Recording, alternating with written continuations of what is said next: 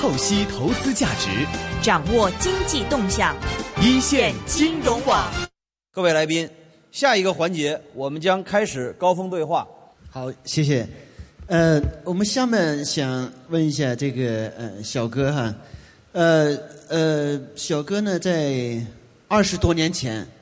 开始这个回到国内做中国的这个风险投资。那么他在推动中国第一代的这个互联网创业方面，呃，起了很大的这个呃，做了很大的贡献。那么现在又是一个新的时代，大众创新，万众呃，这个大众创业，万众创新。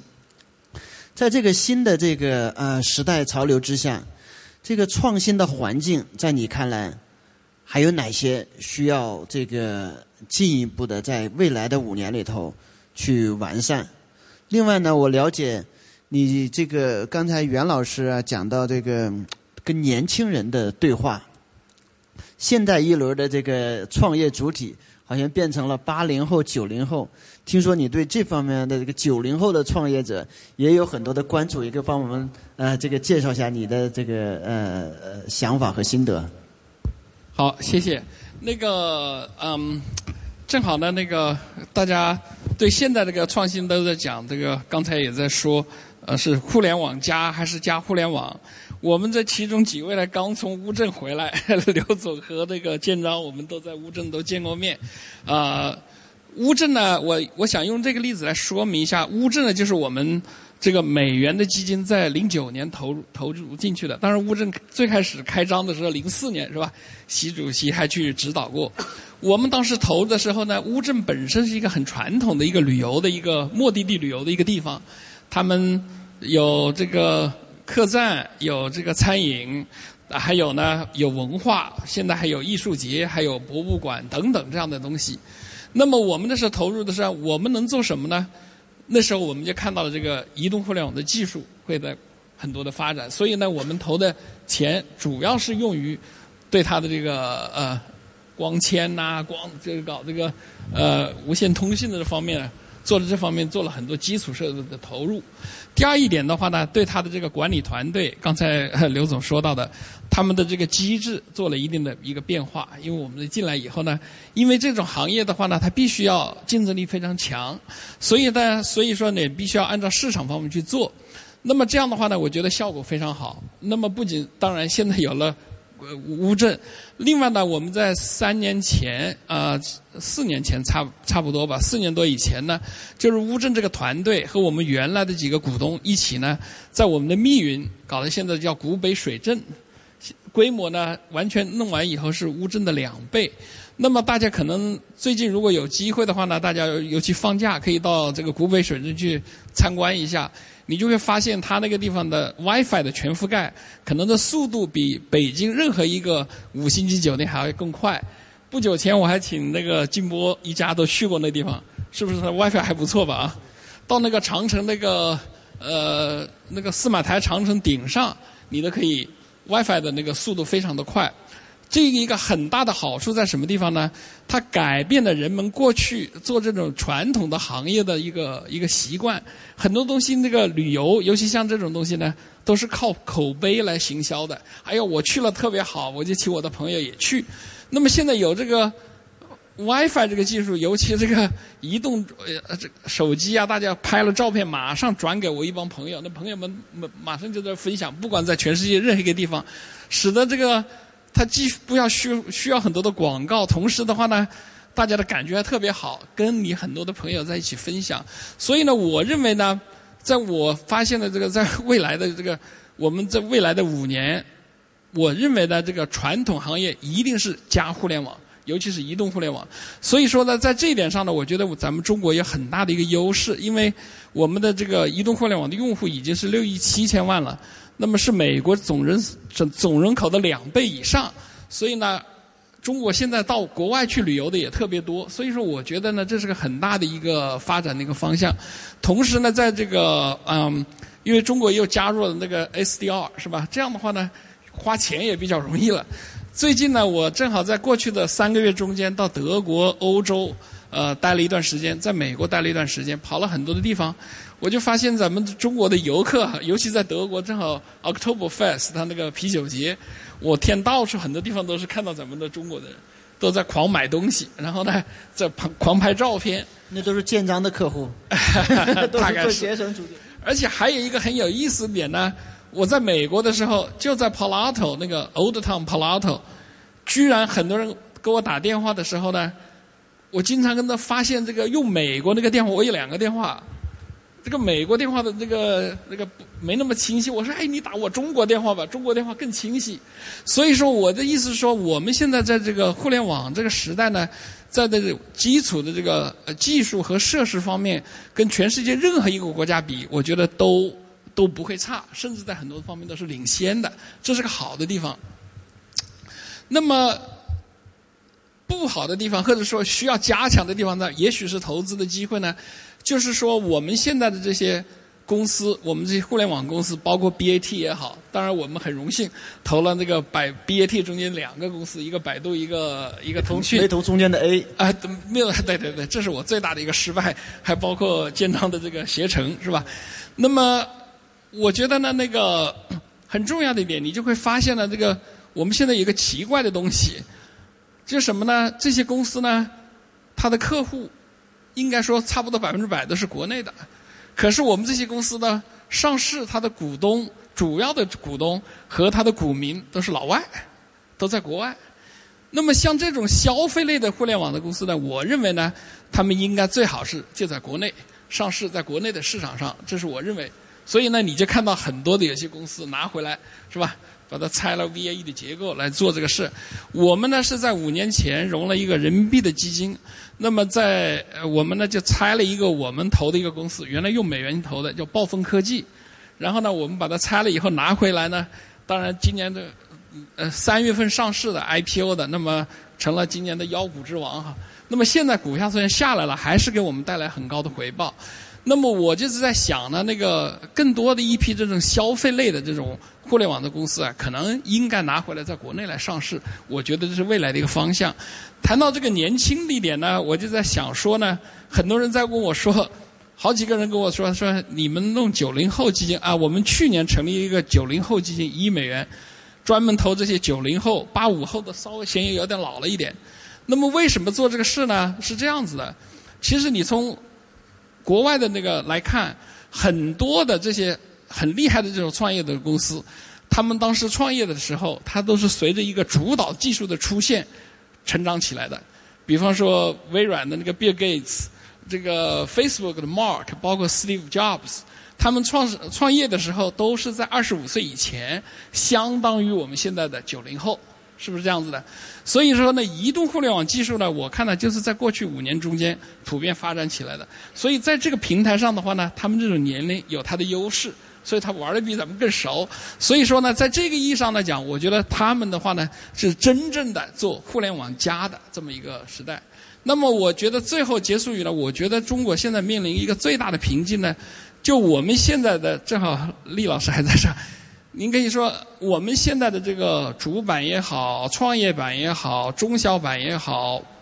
现在呢都不能支持。如果一个当年我们像百度上市，啊，百度还不能说，像携程上市的时候，携程上哪年？零三年。零三年还不赚钱，对不对？干爹挣点小钱。那再说当年的搜狐，我们也投了，他去上市的时候根本不知道怎么挣钱。中国因为那时候互联网的用户才两千万，不知道怎么挣钱，可是可以在美国上市。那么我们现在的这种公司的话呢，你必须要有几千万的这个利润，是吧？连续三年的盈利。但是这种公司的话，早期的公司根本都达不到。所以我觉得呢，呃，我们中国应该有这么一板块，就把国外的这种这个纳斯达克或者它这种这种规则，就把它拿过来就 OK 了，根本不需要做那么大的修改。甚至可以说考虑说，比方说香港有一个创业板，其实香港的创业板主要都是咱们中国去的一些公司，可是呢，咱们也没法去买它的股票，它也没有流量。其实用他们的这种规则的话呢，实际上就使得我们能够解决这个东西。所以这样的话，一些移动互联网的小型的公司，它可以在这里上市；否则的话呢，它只能被人家并购。所以说，我觉得这是一个很大的瓶颈。对，好，不好意思说长了。没有没有，你没事这样。小小哥那个总结一下，去掉你的植入广告部分，这个市场、技术、硬件，我们的环境都不错了。软件，尤其是这个呃软体环境，尤其是资本市场需要改进，是吧？然后年轻人是最是年轻人创业是未来的希望。那我们那个下一个呃这个嘉宾呢，呃静波在我们在座可能是，嗯。觉得有一点非常重要，我觉得我们的移动互联网未来一点就是说，刚才那个袁老师谈到文化内容的制作，还有它的这个方向。对，咱们大家都爱看电影，是吧？现在中国的电影的市场是成长很快的，但是真正咱们说一下，我们的电影并不是说我们的电影拍的如何如何好。我今年我也投了几个很好的电影，是吧？但是呢，我认为的话呢。未来的这个移动互联网的时代，一定会要出现一批，比方说更适合人们在不同的时候，在碎片的时间看电影。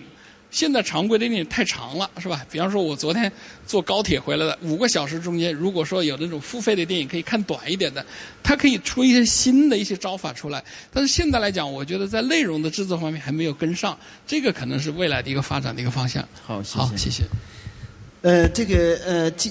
静波呢是。虽然没达到小哥说的这个九零后，那在在座的这位跟我们比起来，你就相当于九零后哈。这个是七零后，是这个四十岁不到。但他十年前呢，这个呃，创办了这个五八同城，今年好像正好是十年。呃，在这个美国上市，我刚看了一眼呢，市值已经逼近这个一百亿呃美元。所以作为一个七零后的创业者。呃，在创建，现在在管理和领导着这么一个呃规模相当大、成长迅非常迅速的这个企业，我相信对我们在座的一些年轻的想创业的同学校友来讲，那么你的经验、你的体会会非常的这个呃有价值。所以你帮我们对于年轻的这个正在想要正在创业的年轻人，你有些什么样的这个建议，或者是一个个呃这个给他们提一些这个。呃，经验的这个分享。另外呢，就是现在呃，在你做的这个行业，这个五八赶集五呃，这个五八同城到家，那么是方方面面城市服务的各个方面，大家也在争论说线上线下谁重要？有的人说是线上重要，有的人线下重要。O to O 的第一个 O 重要还是第二个 O 重要？这些方面的这个未来商业模式的变化，也请你这个谈谈你的看法。好的，谢谢蔡院长。那个，我每次来北大我都很激动啊。当年考试没考上，对，所以后来我让我太太来读了这个 EMBA，对，这个，嗯，我我我创业应该说十年，对，十年前应该说我们在这个行业，这个相当不被关注。我记得我去找过小哥下面的人，我都没见到小哥就被打回来了，对，十年前，对，啊，那会他。那会小哥还不重视年轻人，对，对，啊。这个重视的时候可能过去了。啊，那个应该说五八同城不是一个很快的公司，就是这么多年从慢慢一一点一点积累，然后一直不被关注，到我们 IPO 之后，到我们两年前我们上市，这个当时我们今天那个市值是接近一百亿，九十七亿美金，应该没错的话应该是接近一百亿美金。我们当时 IPO 的时候，到 IPO 之前一天，我还在跟我们那个 CFO 说。这个我们如果上市没有一个 billion，这个没有十亿美金，好像不好看。我们争取有一片的市值的。但是事实上这两年恰恰是我们这个行业真正爆炸的两年啊！就从完全不被关注、被质疑到这个这个真正突然这个当移动互联网当这个消费起来的时候，我们突然就处在这个这个风暴的中心。对整个资本市场给我们的市值啊，包括我们的增长。呃，大家可以看我们三季度的季报啊，我们是增长是百分之一百九十七。这个大家知道，BAT 今天的增长啊是百分之二十到百分之四十的年对年增长，我们是百分之一百九十七。这个 H 是建立在我们的很多新业务不但不贡献收入，反而在对冲掉很多收入的前前提下，比如说我们的到家啊，我们的瓜子二手车啊。所以说我我我可以这个非常形象的讲，就今天我们这个行业在在爆炸，就很多。这个创业者也好，很多资金也好，突然很关注这个行业。今天这个每每两起这个投资案例，其实有一起就是在这个生活服务这个大的这个板块里面的。所以，当我们十年前做的时候，其实我们并不知道这个今天会这样。或者说我们预期可能没有这么火，但是可能在我们创业三年的时候就应该有一点小小的成就。但事实上，我们做到三年的时候，恰恰是最困难的时候，就是差点死掉了。我记得我们见了好多投资者，二三十个，这个没有一个人投我们。这个后来还是我自己这个往里投了一些钱，这公司才活下来啊。当然那些投资者很多后来见到我，他也装着不认识我的，这个那个。这个，所以我我觉得啊，就是说给所有的北大是创业非常密集的一个地方。我觉得有一点就是你做永远做未来的事情，你不要嫌早。很多时候有的人说 timing 没到啊什么的，我觉得作为一个创业者，你没什么可失去的，对吧？你的时间也很不值钱。这个如果你时间很值钱，你就不选择创业了，对吧？所以你做，如果你相信未来会是这个样子，那么你越早越好，你照着这个目标去努力。那么你你如果你早做两年，早做两个月，早做两个季度，反正你只要你早做了，那么你会走很多弯路，你会知道什么路是不通的，什么是有效的。那么当另另外一个人进来的时候，不管他有多有资源、多有背景，那么你先行的优势会给你很大的一个一个加分了。所以创业的第一点就是选一个未来你认可这个世界或者这个商业形态会是这么组织，你认准的话，你越早去做越好。我觉得这是呃。这个第第一个建议，第二个建议就是说，这个嗯，我我我也是我的反思啊，就是我我大家知道我是一个人创业的，这个这个没有 partner 对，创业到几年以后我才，因为我个我原来是个个人站长，就个人站长就是什么都自己干对吧？呃，写程序自己做，然后做个美工自己做，传服务器啊，做做服务都自己，就是说还是需要一个团队啊，需要个团队。我后来就是说意识到这个问题以后。我花了很多时间，我把我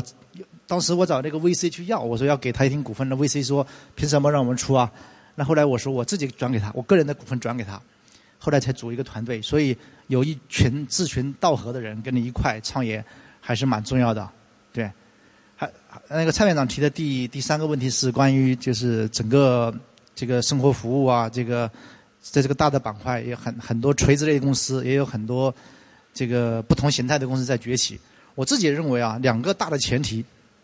第一个就是过去十年是中国创业的这个黄金十年，这个确实是造就了很多伟大的公司、伟大的人，也造就了很多新的商业的业态。那么下一个十年，我自己判断啊，只会更好，就下一个十年只会更好。当然就是说竞争会更激烈，就是在任何一个细分领域都不像原来，原来那会我们创业基本上拿到 VC 的投资就 game over 了，因为一个行业很大。但是只有两三家公司能拿到投资，比如说旅游行业啊，比如说我们这个行业，最终成功的事实上就是拿到 A 轮、拿到 B 轮的那三家公司。所以现在的话是说，你拿到投资，就表示你有资格参赛了。原来是说你能拿到投资，就是就是结游戏结束了。就是说，嗯，现在创业就是说，整个社会的环境，包括成本、包括舆论、包括融资的环境，都是极其宽松的，相比。在创业的这过去的十几年里面，我觉得历史上现在依然是现在很多人在说资本寒冬啊，就是说资本怎么不容易融钱呢？但如果放在十年来看，有可能现在不如去年，但是现在比前年、比二零零五年、比零九年、比比比零八年那远远好。所以说现在应该说，对创业这个资本环境整个大环境呢是相当相当好的时机啊。另外一点就是说。这个整个社会的架构在发生巨大的变化，这个移动互联网，互联网让很多人对很多传统品牌的理解啊，原原来理解一个公司大，一个公司小，可能是说你有多少万员工，你开了多少多少个店，然后你有多长时间的历史了，然后你是不是在 A 股在美国上市的就就大公司？那么今天今天的消费者可能反而会认为那些是包袱，那些那样的企业是包袱。今天他们会认为。我手机里面一个 App，很酷的一个品牌，名字也很怪的一个品牌，或者认为老在他朋友圈出现的一些活动，一些这样的品牌，他认为那个是我们该用的服务，而且非常有传播性。今天一个服务从默默无闻到被传播开来，可能需要的时间就是一两个星期。比如说，我们看到很多公司啊，五八用了十年做到今天这个规模，但今天像滴滴打车，像这个很多公司，可能就一两年就突然之间就。所有人都在都在用，所以整个社会的变革的这个步伐，包括用户、消费者追求对过去的这个这个不满足，对过去的不认可，正在让这个进展变得更快。所以第二个就是说，不管是环境还是进展的速度都在变得更快，尤其是在这个生活服务领域。生活服务领域大家知道，生活服务里面所有的人都是人跟人提供服务，对吧？不管是洗脚，还是租车，还是这个干嘛教育，整个生活服务领域都是这样。所以生活服务领域过去大的品牌啊，大的公司，不管是什么新东方也好，这个都是中介性质，都是都是所有生活服务里面里面的公司都是中介性质。就说他们过去把自己的成本搞得很高，对吧？有很多物理的网点，有很多这个很很很重，做的很重。但是整体来说，移动互联网进来以后，它会让这个连接，把人跟人连接的过程变得更薄，变得更轻。如果说有一个办法，你用一种方式能够把这个过程变薄的话，那么你相比传统的公司就有很大的优势。所以我们在一个场景里面，我们也创办了一个公司叫五八到家。五八到家的成长速度飞快，我们成立到现在不到一年，我们的我们最近把五八到家 spin off 融了一轮资，就是超过超过一亿美金，对，超过十亿美金，就一年时间超过十亿美金，这个而且它的用户的口碑是百分之九十九点几的好好评率，因为它比线下的那些家政公司提供的服务远远要好，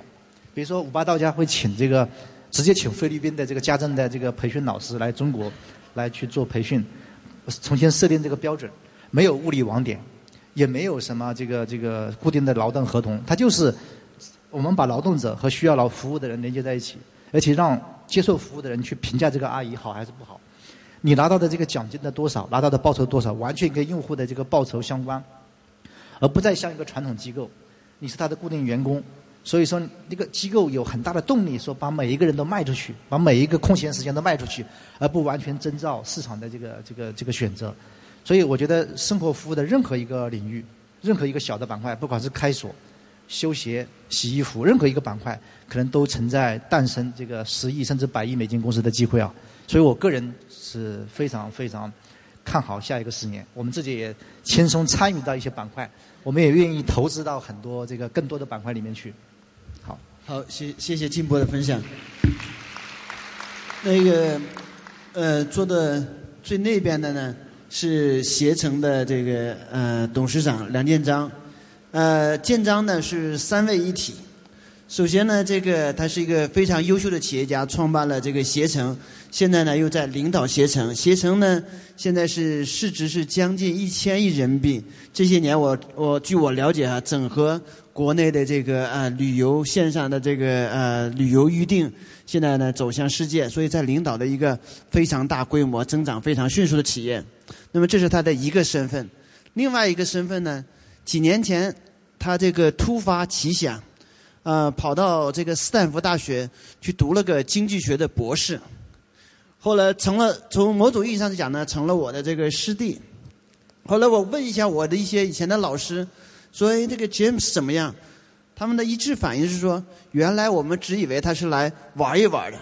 没想到他真的很认真，而且确实后来很认真。现在呢，我们在是光华呢，我们把他这个聘为这个研究教授。这个研究教授呢，这个用业绩评估来讲，非常的优秀，已经在国际最顶尖的经济学杂志上连续的在发文章。所以这是他第二个身份，就是一个真正的学者。第三个身份呢，他是一个这个知识分子，就是说，现在有点变成贬义词，但是我是用褒义词来描述他，公共知识分子。这些年呢，这些年他做的一件这个热心推动的一个公共政策的改革，就是中国人口政策的改革。那么他通过自己写书、自己写文章、研究、组织研讨会、参与各种各样的这个讨论，那么在。这中国人口政策的调整方面，应该说做出了自己实实在在的贡献。在座各位，未来有这个国家允许多生的话，你要想一想梁建章背后的这个贡献。啊？所以我们今天呢，我就想，因为他可以谈的话题很多，都是企业家，但他最后做的这件事情跟我们大家最相关，所以我想田建章再谈一谈中国人口刚刚做了调整之后，人口政策应该在未来五年、十年还应该做些什么重要的变化。谢谢蔡院长，嗯，呃我对也是一个偶然的机会看到这个人口中国这个人口方面的政策的一个问题。呃，所以这两年也花了很多心思，包括蔡院长也帮我一起来做了很多的呃呼吁的工作。嗯，现在应该说，这个全面放开二胎是一个很好的开始，但仅仅是个开始吧。就就这个是一个整个未来中国人口政策改革的一百八十度转弯的一个开始。因为其实现在中国现在这个发展阶段，包括城市化水平，现在的这个生育率，即使在完全放开的这个情况下，它的生育率也会远远低于一对夫妇生两个这样一个更替水平。那现在中国的生育率大概只有一点二左右。那如果啊，我看二胎的作用可能就每年多个一两百万人，可能到一点四、一点五。那未来城市化进行的呃进一步城市化了，还会下降。所以，即使完全放开的话，那生三胎的人会很少。所以还是会比二百分呃不会比二的这个更替水平要低百分之二十到三十，就最多是一点五的水平。那在这个水平下，其实。呃，应该说是不可持续的，因为每代人减少这么多啊。如果在世界范围内看的话，也都是被认为是一个啊超低生育率的水平。那所以未来实际上还是会有更多的人口政策的调整，包括一些鼓励生育的政策，才会使更多的人敢生二胎啊。现在其实去问很多年轻人，他说啊，这个政策是很好，但是啊，我这个啊没不没有这个能力去生二胎，对吧？就我们知道这个。呃，房价这么高，这个教育入学这么难，等等这些原因，所以未来中国还需要很多配套的政策。那我最近也在做这这些方面的研究，可以跟大家稍微花非常短的时间跟大家分享一下。就我觉得这个其他国家已经有很多这样的经验了。其实大部分的发达国家、欧美的国家，他们都在最近十年、二十年面临到同样的问题，他们的生育率也非常低，所以他们也去推出了。各种各样的啊，鼓励生育、鼓励家庭，呃，去养更多小孩的这样的一些政策啊，有些成功的经验，有些失败的经验，可以跟大家分享一下。就我看了这个欧美的一些数据，就是呃，现在大部分生育率比较低的国家，就一点呃六以下的这些国家的话，我们叫做低生育率国家，他们都有啊各种各样鼓励生育的政策。他们基本上是花 GDP 百分之一到 GDP 百分之五来用来。啊，支持家庭抚养小孩，呃，钱当然他们也是逐步渐进的过程啊。他们一开始觉得，哎，我们花一点钱，百分之一可能就够了，然后百分之二，然后现在不断的在加码。那那前几年是好像效果不是太好。那最近我们稍微比较看到可喜的就是有几个国家，他们最近几年，他们甚至于加到了 GDP 的百分之四，甚至百分之五啊，提供非常好的这个。啊，育儿的福利啊，百分之五什么概念？就是可能一个月啊两三百欧元啊，三这样这样这这样的这这样的一个水平。那这样的话，其实最近看到啊这些国家的话，北欧这些国家的生育率还是有比较大的提升的。那中国那未来，我觉得那我们现在抚养小孩都太贵了，所以可能也需要这么一个力度。那另外一个就是他们的呃另外一个成比较成功的经验，就是他们的这个。呃，入学呃，他们当然教育已经是都是十八年啊，不是就是呃十二年的这个这个教育，但是在十八岁以前，在就在学龄前，他们其实现在越来越多提供这样福利，就是让入托入学变得非常方便。这个其实也是一个我们要考虑的措施。现在的问题是说，我们像北京这样的大城市，对吧？我们它进来很多优秀的外来人口啊，包括农民工，包括像啊静波这样雇的这些工程师，都是很优秀的外来人口。但是我们现在的这个户籍政策，却是说啊，这些人口只有相当于非常少的一部分人能够在落户在北京。我觉得这些人都应该是都应该是精英嘛，应该是对吧？能够在北京能够生活下来，对吧？要么就是非常有才能，要么就是这个非常有毅力，非常有进取心，要么就是这个身体很好，这个 呼吸道比较。呼吸道这个防防御能力非常强啊！这些人啊，如果他们能在北京生活下来，他们在北京能够啊交税啊，能够能够奋斗，他们的小孩，我觉得无论从公平的角度来讲啊，还是说从未来人力资源投入有个非常好的回报的角度来讲，那我们这个都应该给他们提供一个啊这个很好的让他们小孩能够啊入学入幼的这样的一个设施。所以我觉得这个是我们要考虑的一个问题。所以未来总的来说，就是我们其实人口政策的话，还是说有更多的其他的配套政策。这个其实也是说我们整个是说人力资源的一个啊继续的投入啊，使得这个我们整体的中国的这个人才的规模优势啊、结构优势跟它的这个质量的优势能够充分的发挥出来。我觉得这个是为我们未来人口政策需要考虑的啊改革的方向。好，谢谢谢谢舰长的分享，非常感谢。那么这个呃，因为时间关系哈，我本来有好几个问题想一呃共同的问题问几位嘉宾，我们现在就选一个问题。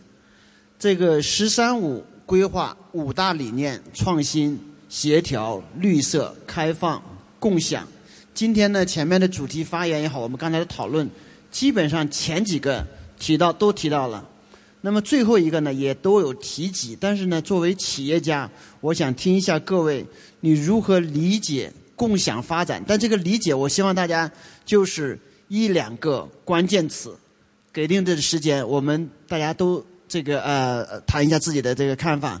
我们这次呢，从那边反过来，监长，你刚才已经讲了，人口其实就是我们共享发展里头，在现在的这个嗯。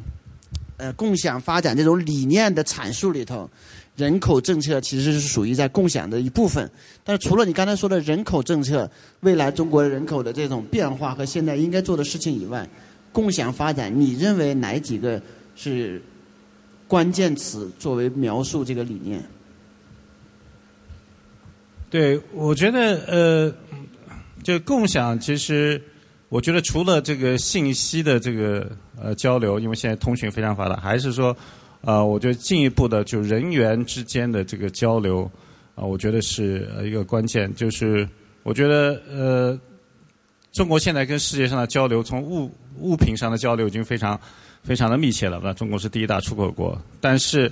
呃，这个我觉得在服务贸易、在投资领域，其实还有很多的这个壁垒，是吧？最好的这个国际上的一些先进的公司并不能进来。那中国其实到外面去也碰到这样的壁垒，所以这个我觉得全球如果能够更好的把这些壁垒降下来的话，那其实这个全球化的话，那就更进一步使得这个呃这个国际的分工啊，我觉得更加密切。那这个我觉得，在这个密切的合作过过过程当中，啊，中国跟全世界能够共同的繁荣，啊，当然了，也会有更多的人出去去旅游，啊，所以我这个这个是一个非常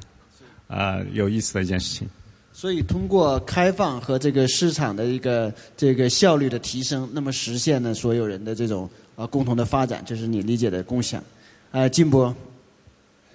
我我没有看那个“十三五”的那个规规划啊，我还是比较关注这个呃这个创业本身。对，我我不久前我在那个央视对话跟那个罗罗宾蔡斯那个罗宾蔡斯那个那个写的《共享经济》这本书的作者做了一个对话，我我就讲讲共享经济啊，这个因为呃原来实际上在中国这种环境里面啊，原来所有的人不管是房子啊车啊任何东西都是说自己买一份拥有它，但在新的环境下啊，就是说。呃，通过移动互联网这种工具，可能可以共享一辆车，比如说滴滴也好，比如说这个 Airbnb 好，B 也好，就很多东西都可以，就是你不再拥有，你在使用它就可以了。你可能使用的成本非常低，而这个商品本身，这个这个物品本身，不管是房子还是车还是别的东西，可能还是比如说五八到家，也是一种阿姨的共享。可能原来一个阿姨要住在你家里面，她可能其实也没那么多活干，你家里就需要她两个小时而已，你不必须请她一天都待在家里。那么现在可以共享，就是一个小区的人可以共享一个阿姨，对。所以我我认为这个是一个大的趋势啊，就是说，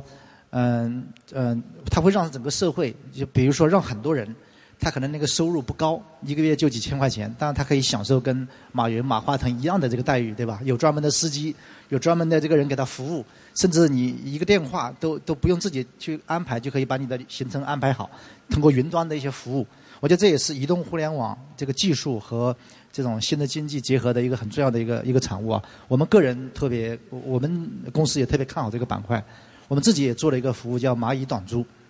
这个是中国的 M B N B 发展的也特别快。就是你到任何一个城市，除了住酒店以外，你可以选择住在别人家里面。所以，唯一这这个这个经济发展，要说这个这种共享经济发展，唯一要解决的问题就是信用。你要把这个国家层面现在还没有一个很完整的机构，能够把这个信用机制能够呃很好的建立起来，也往往需要企业一个一个企业个体自己来解决这个问题啊。对，好，谢谢金博。所以你的角度是说，从这个技术的这个应用到这个应用这个，其实另外一个这个更应该说更恰当的翻译叫分享经济 （sharing economy）。那么分享基金就是说把这个社会的资源需求端、供给端更好的结合起来，那么使得这个资源配置更加的有效率，最后实现每个人的福利的这种增加，浪费更少，这个这个更加节能环保，是同时就是整个社会的这个福祉也会大幅度提高。是好，小哥。那个，我觉得这个题目我蛮有感触的。我觉得在现在这个移动互联网的时代，这个共享的话，我认为主要是共享这种信息，解决大家共同面临的一个问题。啊、比方说 那个不是做广告，我们 ID 呃，当然还要共享你的一些这些资源。比方说那个 IDG 这个董事长麦先生，在公元两千年的时候搞了一个人脑研究院，在 MIT。做得非常的好，大概第四年就有一个人得了个诺贝尔奖。那么在四年前，我们在中国在北大、清华还有北师大各搞了一个叫 IDG McGovern 人脑研究院。咱们北大的是这个饶毅在这边负责这个事儿。那么他共享了很多 MIT 的这些资源，但我们这里也同样的也是共享了很多的资源。我觉得他们的研究做得蛮好的。我说，现在通过这个互联网的技术，这种很容易分享。那么我现在特别想分享的一点是什么呢？几个方面的，一个是教育，呃，教育这个体制怎么个弄法？为什么呢？那个甚至怎么个管理法？因为谈到这个孩子们，刚才说两个孩子也好，怎么这个教育是个很头痛的一个事情，很很大的挑战。那么我们这边好多呢，现在呃，因为我在波士顿大学当了十年的校董，那个中国去的留学生的申请啊，申请本科生，在十年前，就是零五年我刚当的时候，只录取了这个多少呢？就是报名的只有一百个，那么今年达到了五千。就是那个中国去的这个学生啊，就是申请报名的本科生。那么还有一点呢，像我们那时候去留学的时候，都一定要拿奖学金，或者是说是政府 sponsor 的。而现在来讲的话，中国去的这个本科生呢，他主要是指着你交学费。他现在他变成了一个很很大 一个一个事情，但是呢，可是我们很多的这个学生是不是很能够，尤其本科生能不能很快的融到那个里面去？大部分的啊，到美国去读本科的，大概是考不上北大的啊。那么我也承认，但是呢，他那未来以后，那现在的就业也成了个问题。如果他在美国就是这种训练的话，他也找不到工作。你回来的话呢，也没什么特别大的用，因为他国内也不熟。所以说这是一个问题。当然，我们读书的话，后来都要考虑一个就业。还有第二个共享呢，空气，咱们这个空气不得了啊。所以说，我一谈到这个汽车，我也觉得要琢磨这个汽车怎么个做法，也是个很大的问题。现在来讲，现在生产这种那个电能啊，什么各种汽车，都反而不是传统的生产商在做，是吧？包括咱们的这个乐视都在美国来做的这个车小哥，啊，这抱歉哎哎，你来说汽车和这个能源还有空气污染，由这个吴总最后来报告。是是是，我特别特别关心这个，大家都关心，因为我在洛杉，矶住了那么多年，又经常去这个，经常去这个呃伦敦出差，我就在想，当年是这些地方是怎么解决这个问题的？所以我觉得这个是个蛮蛮重要的，共享这种共享资源、共享信息、共享共享这个共 best 享 practice best 对知识好。这个烈红，呃，我觉得这个问题非常重要，因为中央提出这个五大发展的理念呢，我认为呢，共享呢其实是这个消除这个发展的不平衡、解决收入差距的一个关键一招，也是这个发展的出发点和落脚点。这跟他们前面相比呢，显然我们是认真学习和贯彻国企的领导都比较。讲政治。嗯，呃，我理解呢，这个共享啊，在企业层面的这种实践啊，实际上国家是这个很重要的，其实个人也很重要。企业的中实践呢，我觉得三个层面。第一个层面呢，我觉得随着产业的这种梯次转移，实际上我们在其中啊发挥了很重要的作用。你比如像我们，你过去我们主要在东部投资，现在我们在中部和西部的投资。刚才我还跟徐主任讲，我们现在在长沙的投资很大，长沙、西安、成都、武汉等几个啊这个新兴的这个发展聚集区。所以从这种产业的梯次转移呢，你这个企业啊，就是在这个消除这个发展的不平衡方面啊，实际上扮演了一个重要的角色。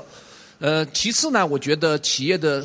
呃经济责任和社会责任非常重要。你比如说从企业的经济责任来讲，中国电子这样的国有企业，我们每年纳税啊占利润总额的比重是一点四倍到一点五倍。上次在这个光华，老师告诉我们说，全社会平均是零点八左右，而我们现在是一点四到一点五，所以这个对消除这个贫困、漂出不平衡，实际上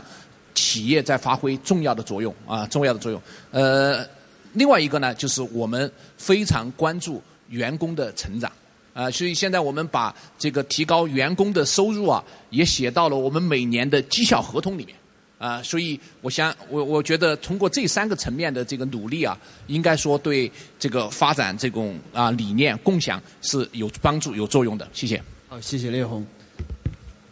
呃，我来协会之前呢，在一汽正好分管规划，我还是真学了咱们的“十三五”规划，确实是最后一个共享的理念。从官方的说法，就是我解决我们发展为了谁。依靠谁？哎，刚才这个咱们呃厉老师讲，我们要提供发展共享发展机会。这个包括刚才咱们杨部长讲这个，咱们农民工这些发展机会要怎么能够实现共享？另外一个就是共享发展成果，就是说包括呃刚才提到的汽车。汽车是现代文明，我们享受现代文明的同时，现在，哎，共享现代文明的同时，也共享了刚才说了这个雾霾和汽车产生的雾霾和污染。但是这个问题，这不是我们的初衷，是汽车发展的初衷，不，我们不是我们的目标。所以说，包括刚才提的教育，要通过教育解决后续，通过共享。解决发展的后续可持续发展的动力问题，就是你不共享，没有这共享机制，包括民生，这包括整个汽车社会这些环境治理、交通治理，要通过共享去解决，这样的话才能够实现可持续发展。这是我的理解。感谢，显然学的文件学得很好。那个时间关系呢，我们那个讨论呢。就很快就要结束。那么，之所以提出这个，最后提出一个共同的问题，共享发展，供大家思考。因为我们自己的这个理解，作为一个学者的理解哈，这个创新、呃协调、绿色、开放、共享，创新排第一，共享排最后。但是，共享发展可能是最需要我们去理解的，因为其他的可能都是你的理念怎么去实现目标。共享到最后呢？你仔细想，人类社会最最大的理想，其实就是一个共享社会。我们中国人说“天下大同，老有所终，壮有所用，幼有所长，鳏寡孤独废弃者都皆有所养”，这是人类社会的共同理想。所以，发展的目标其实是这样的一种理想。同时呢，你这发展，在中国未来五年、十年、二十年的发展，共享又是发展的道路。